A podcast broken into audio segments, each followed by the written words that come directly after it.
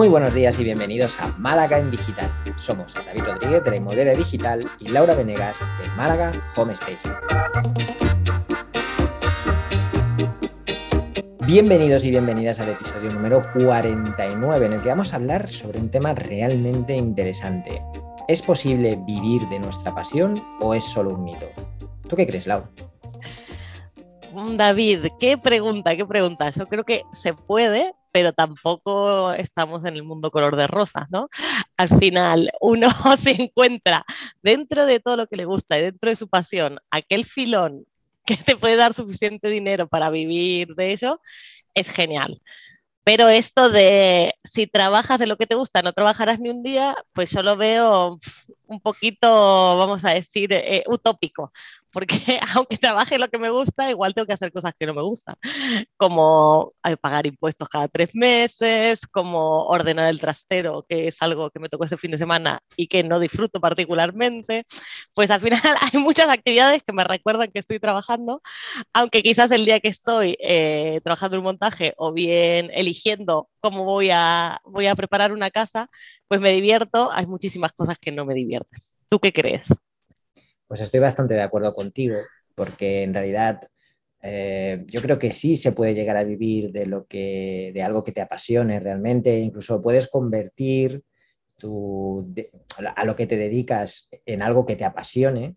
Eh, pues, creo que, es un poco también cuestión de actitud y cuestión de, cómo nos tomemos la vida cada uno.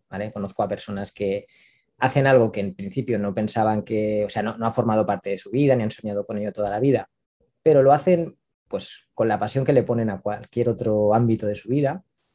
Y también conozco a personas que tenían muy claro desde el principio qué es lo que querían hacer y se han dejado allí la piel hasta, hasta poder vivir de ello, ¿no?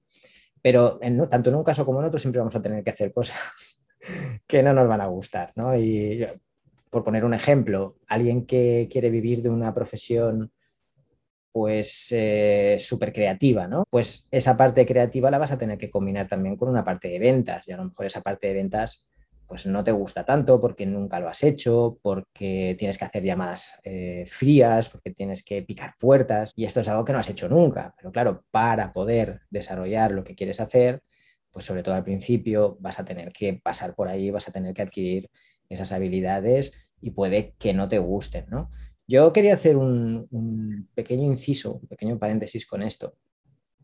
Y es que creo que hay un, como un error de enfoque. ¿no? La cuestión es que a veces planteamos esto de vivir de nuestra pasión desde una perspectiva pues demasiado concreta. Es decir, yo quiero hacer esto, no sé, yo quiero dedicarme a la fotografía, o yo, mi pasión es la decoración, o mi pasión es, eh, pues no sé, ser abogado, ¿vale? Por decir algo que supongo que habrá personas que, sueñen con ser abogados. Y a veces la pasión está un poco detrás de eso, ¿no? Por ejemplo, imaginemos alguien cuya pasión o lo que más le motiva, lo que más le inspira es ayudar a los demás, ¿vale? Es realmente con lo que se siente bien. Y eso es lo que a ti te gusta. Y a lo mejor no tienes una profesión clara, marcada para hacer eso, pero puedes aplicar esa pasión en infinidad de profesiones. Por ejemplo, un asesor inmobiliario, en mi opinión, tiene que ser una persona apasionada por ayudar a los demás, por ayudarles en algo que es importante para sus vidas, porque al final la compra la venta de una vivienda es algo importante, es algo de mucho impacto para la vida de las personas. El que eh, sueña con ser abogado o el que tiene un perfil más de abogado también de alguna forma tiene que tener esa pasión por buscar la mejor opción para sus clientes, buscar la mejor opción para los demás. Es decir, tenemos muchas vías después para llevar a cabo esa pasión, que no tiene por qué ser una profesión, sino que puede ser simplemente eh, algo que nos, que nos inspira, algo que nos motiva, algo que nos levanta cada día. Bueno, en eso estoy súper de acuerdo, que al final tanto los talentos como la vocación, digamos, podríamos decirlo, viene de, de muchísimas formas. O sea, salvo que tengas eso muy, muy, muy claro que desde pequeño dijiste quiero ser fotógrafo porque me gusta la fotografía, tal, o porque me gusta pintar o tengo el talento de pintar. Luego es cierto que los que tenemos talentos menos tangibles, eh, teníamos, tenemos un montón de opciones como para sacarlo. Al final, la parte creativa está, creo yo, en todas las profesiones y en todas las actividades, que en un momento eso sí quedaba muy relegado a realmente las cosas directamente creativas, como podían ser la pintura, la fotografía, el arte, la música. Y hoy en día sabemos que la creatividad se necesita para absolutamente todo, eh, seas que es el albañil, farmacéutico, médico, ingeniero, pues necesitas igualmente ser creativo para llevar adelante eh, tu trabajo y hacerlo contento, ¿no? Para montar cualquier negocio hoy en día hay que ser infinitamente creativo, tal y como eh, está todo, ¿no? Eh, hay, que, hay que buscarse la vida. De alguna forma yo creo que es importante encontrar algo que te motive y es importante encontrar algo que te apasione y que te guste. No estoy seguro del todo de que sea tan importante que acabes convirtiendo eso en tu profesión. No estoy seguro. Creo que se puede eh, llegar a un punto también en el que lo que haces profesionalmente te gusta, te llena y cubre tus necesidades y tus pasiones las puedes desarrollar también como algo que, a lo que dedicas el tiempo libre. No creo que haya que obsesionarse siempre con dedicar el 100% de tu vida a lo que más te apasiona en esta vida, porque también es algo que puede cambiar.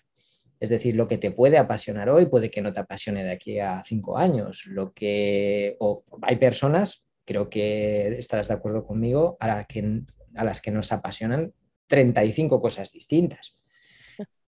Entonces, mm, realmente no creo que se tenga que convertir en una obsesión. Sí que es verdad que si estás en un momento en el que estás haciendo algo que no te gusta, estás viviendo una vida que no te satisface, que no te llena en absoluto, obviamente un buen punto de inicio puede ser centrarte en aquello que, siempre has querido hacer o que siempre has sentido que estaba ahí. Y puede ser una buena manera de empezar a buscar un camino alternativo, que por otra parte, pues vas a necesitar otras cosas, como lo que siempre comentamos, mucha paciencia, mucha persistencia, mucha resistencia a los golpes pero que al final, pues si lo acabas consiguiendo, vale mucho la pena.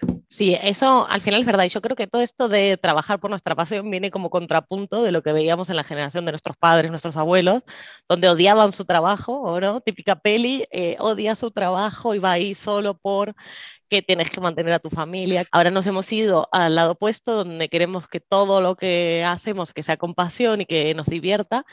Y si tenemos un trabajo que nos gusta, pero que no es nuestra pasión, parece que nos sentimos fracasados. Y tampoco creo que sea, que sea esa la realidad. Creo que vamos a tener en algún momento que encontrar un equilibrio.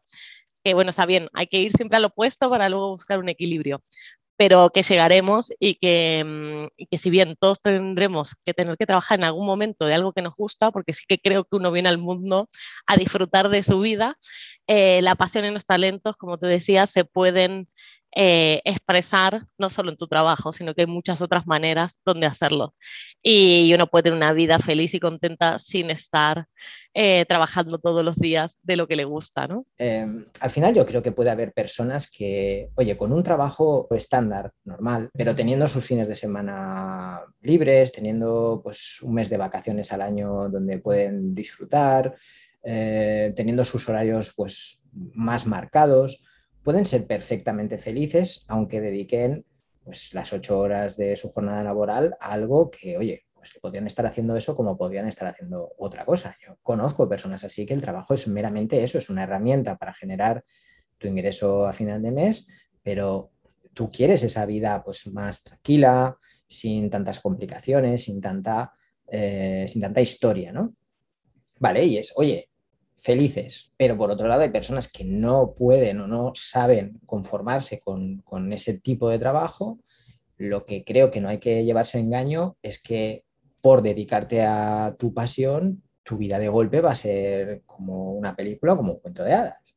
O sea, realmente el proceso es, puede ser igual de duro o más que, el, que estar trabajando en un sitio que no te gusta. Puede que lo consigas o puede que no, ¿vale? Porque no todo el mundo lo consigue. Lo que sí que está claro es que si lo acabas consiguiendo, oye, pues te ha tocado la lotería.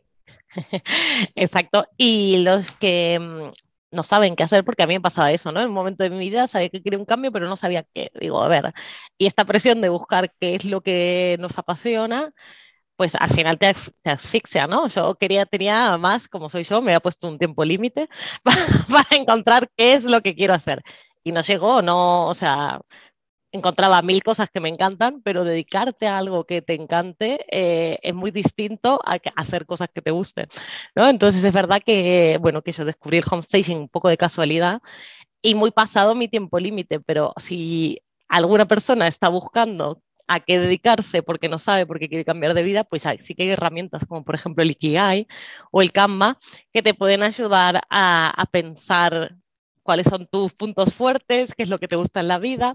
verdad que a mí el Ikigai cuando lo hice me costó muchísimo porque digo, pues esto es aquí una cantidad de información que quizás no está relacionada, pero que sí que te pueden ir dando una idea y no ponernos presión, ¿no? Al final las cosas llegan y los cambios se producen cuando uno los necesita. Lo mismo el que está terminando de estudiar y tienes que decidir, ¿no? A qué te vas a dedicar. Eso es muy difícil. Al final es, bueno, elige más o menos lo que se te da bien y que te guste y luego ya verás que cuando terminemos la carrera el mundo será diferente y ya nos podremos dedicar a otras cosas seguramente. Hombre, ya has dicho algo interesante. O sea, la gente joven que está acabando de estudiar yo alucino con la, con la presión, ¿vale? Con, la presión que se ponen y con la presión que a veces les ponen. Eh, tienen tiempo, tienen tiempo para probar, tienen tiempo para, experimentar diferentes cosas, tienen tiempo de sobras. O sea, es que hoy en día 30 años no es nada. O, eso me gusta pensar a mí, que tengo... Cierto, ¿no?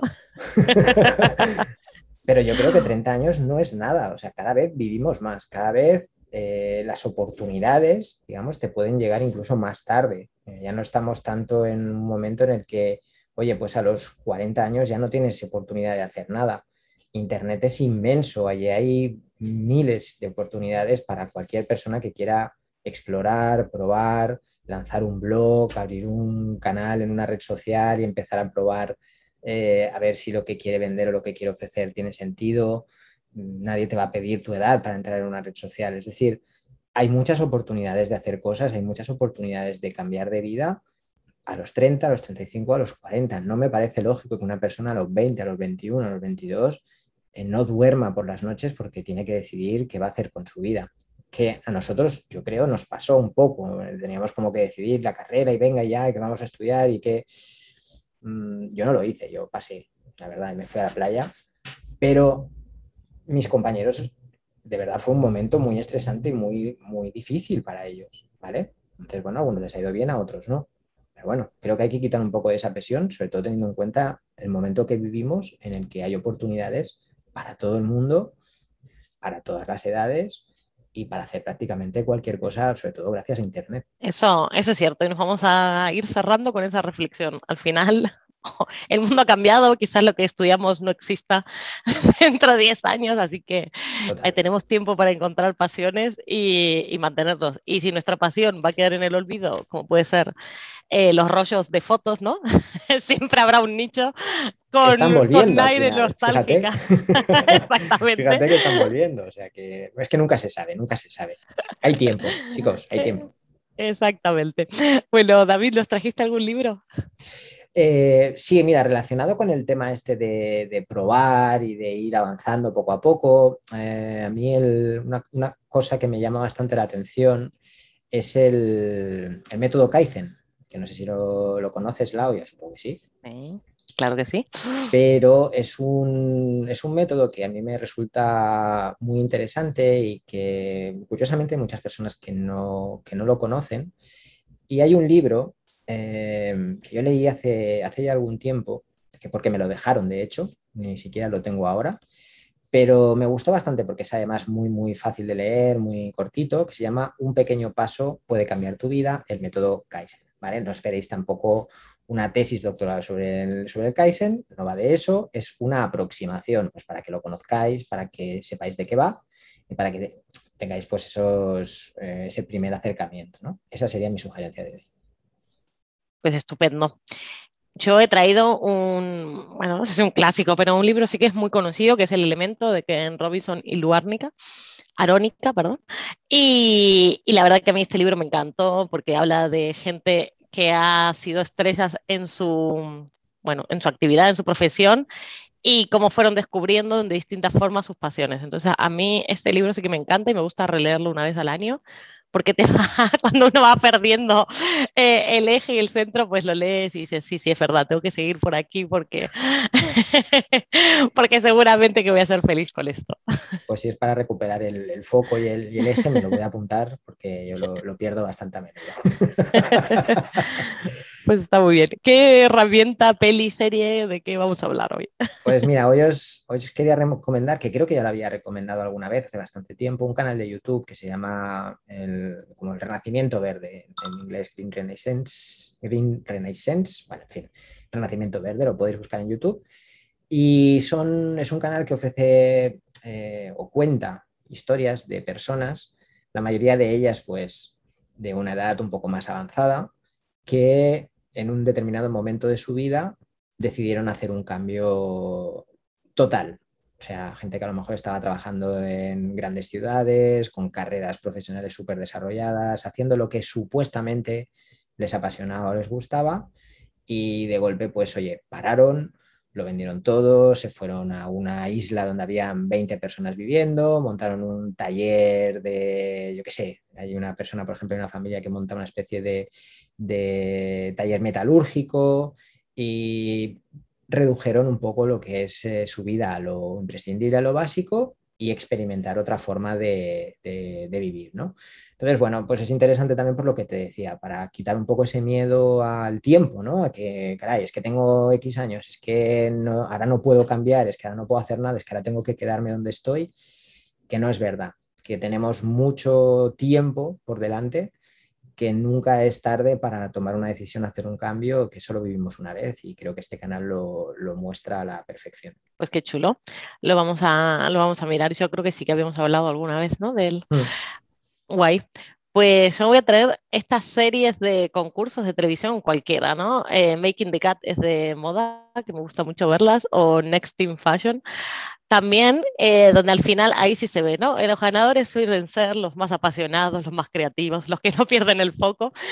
cualquier reality de estos también puede ser de cocina, da igual, de construir casas, de decoración, pues hay muchísimos, y, pero ahí siempre ves que, que al final los ganadores siempre son las personas que, bueno, primero que parece que todos los que están ahí siempre su única pasión es cualquiera que sea el objetivo, pero luego te vas dando cuenta que no están así eh, y el que gana realmente es la persona que está apasionada y que le gusta y que se divierte y que ve, no sé, de una manera diferente su profesión. Así que a mí estos programas sí que me, me divierten, me dan inspiración. perfecto. Muy bien, muchas gracias David y gracias a todos por acompañarnos en nuestras conversaciones de cada lunes. Si te ha gustado el podcast, nos puedes dejar tus comentarios y likes en iBox y también seguirnos en iTunes, Spotify o enviarnos tus sugerencias vía email a malagendigital.gmail.com. Buena semana. Sed felices y que tengáis una gran semana.